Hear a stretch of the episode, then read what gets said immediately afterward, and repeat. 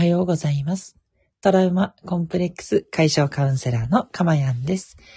え今日もこの音声を聞いてくださって本当にありがとうございます。心よりお礼申し上げます。はい。ということで、え今日も、えー短い時間でありますが、えゆったりとしたですね、え癒しをお届けできればというふうに思っておりまして、で、今日の内容もね、あの、そういった癒しというか、こう、お休み的な、えーものになっていますので、えいつもよりもさらにですね、えゆったりとお話しできればというように思っています。よろしくお願いします。え収録している日時ですが、2021年12月16日木曜日の6時20分を過ぎたあたりとなっています。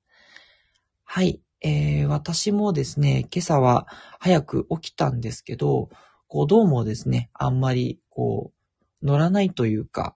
あの、健康では全然あるんですけど、なんかこう、いまいちね、気分が上がらないなというところがあって、まあ、それにね、あんまり左右されてもっていうのはあるんですけど、まあ、あえてですね、戦略的に、ちょっとこう、のんびりとする時間っていうのをちょっと取らせていただいていました。はい。ということでね、えー自分の、えー今日は不調に気づくということで、えーそういったサインをね、えーぜひ、え感じながら、え進めていきましょうっていうような、そういうお話になっています。はい。えっ、と、休むっていうとね、まあどうしてもこうちょっと悪いとか、罪悪感とかをね、感じてしまうっていう方もね、多いんじゃないかと思います。もう私も全くその類でして、ついね、休むっていうと、なんかこうちょっとこう、サボってるって思われるんじゃないかとか、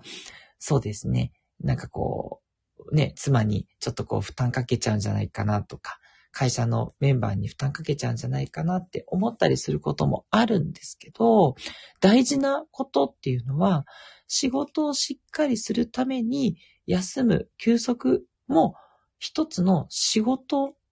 だということなんですね。人間ね、あの、ずっとフルパワーでね、あの、動ければ何の苦労もないわけで、そんなわけはないわけですよね。必ず休息っていうのが必要になりますし、休むっていうことが、えー、なんでしょうね、次の、またアクティブに動くための、えー、足がかり、えー、家、えー、なんでしょ？う、土台になっていくって言えばいいですかね。そう。つまり仕事をすることと休息を取ることっていうのは、その一体で仕事だっていう認識を持っていただけるといいんじゃないかなと思います。ですので、休むっていうことも早め早めにやっていくっていうことですね。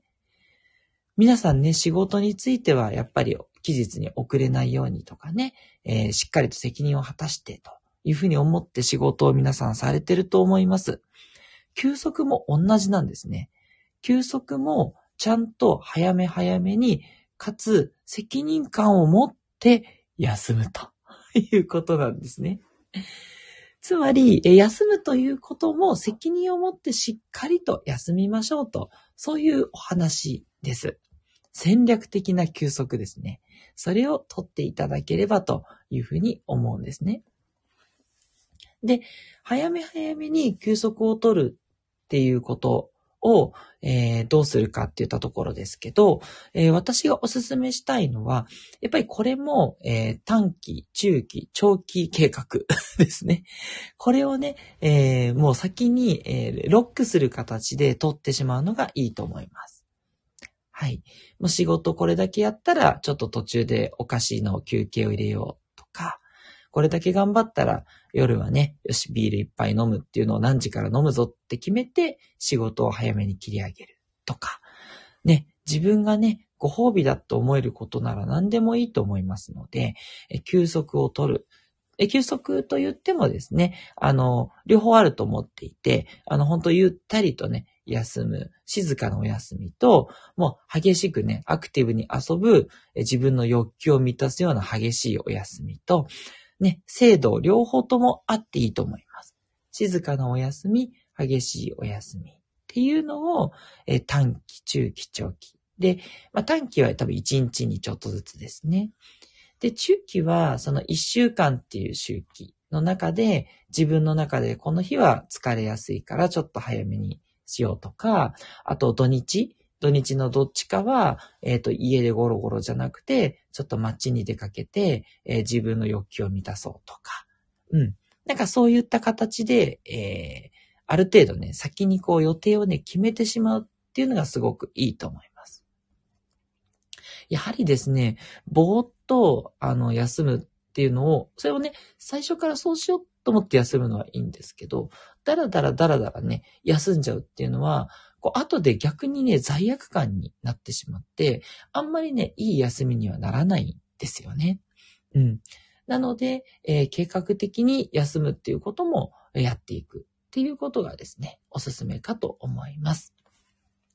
ただ、そのダラダラっていうのも難しくて、ダラダラ休むっていう風に決めとくっていうのも ありですね。もだんだん何を言ってるんだになっちゃいますけど、あの元からダラダラ休むっていう風に決めるのは私ありだと思います。うん。あの、そこはちょっと仕事と違うところで、仕事っていうのはダラダラダラダラやっていいっていうのはほぼゼロだと思うんですね。うん。まあ、絶対間違ってるかっていうとあれですけど、まあ、大抵の場合良くないんですけど、あの、休みに関しては、もう今日はもう元気出るまでずっと休むぞっていう感じで、先にね、決めて休むのは全然ありだと思います。そこをね、決めずにダラダラ休んでしまうと、全然休めなくて、あ、しまった、休んじゃったっていう罪悪感につながっちゃうので、まあ、コツとしては罪悪感につながらないように休むということであれば、別にね、長かろうが短かろうが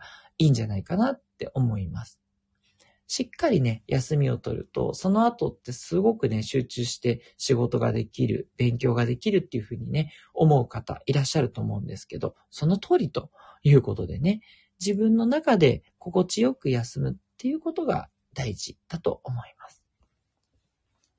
はい。で、どんなペースで休んだらいいかっっていうことに関してはですね、これはやっぱり普段から、えっ、ー、と自分のこう気持ちとか意識とかにやっぱ意識を向けていくっていうことが大事で、で、いつもお話ししてる通り、この自分の気持ちに意識を向けて、そこをこう、えー、汲み取っていくっていうことが、えー、最初はやっぱり難しい方も多いと思うんですね。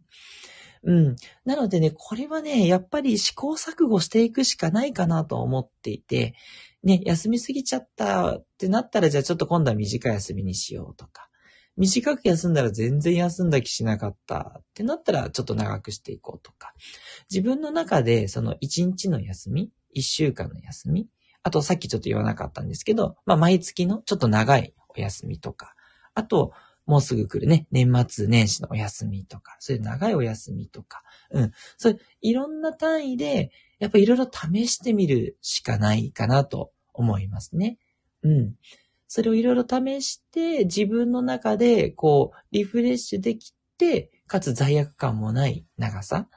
ていうのをですね、見つけていくと、ね、これまた、それがこう自分のメンタルに良くなってくるので、やっぱり幸せにつながってくるなと。はい。いうところなんですね。はい。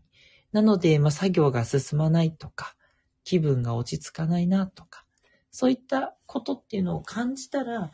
もうそれは休むサインだというふうに思っていただいていいと思いますので、ね、できればもうそうなるだろうなの前にちょっと休むぐらいがね、理想的なんじゃないかなと思います。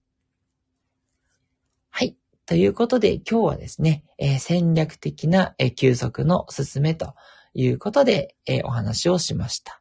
はい。なんか全部お話ししてみたら、なんかタイトルね、あの最初自分の不調に気づくって知っていたんですけど、不調に気づいてからじゃダメですね。なんかいきなり自分で自分のタイトルにダメ出しなので、すいません。あの、えー、スタンド FM をお聞きの方はちょっと後で変わってしまうと思います。戦略的休息のすすめっていう名前に変えたいと思います。はい。えー、ということで、今日もですね、放送を聞いていただいて本当にありがとうございました。ぜひですね、え少しでも、えあなたの癒しになればなという思いで、これからも撮っていきたいと思います。ではまたお会いしましょう。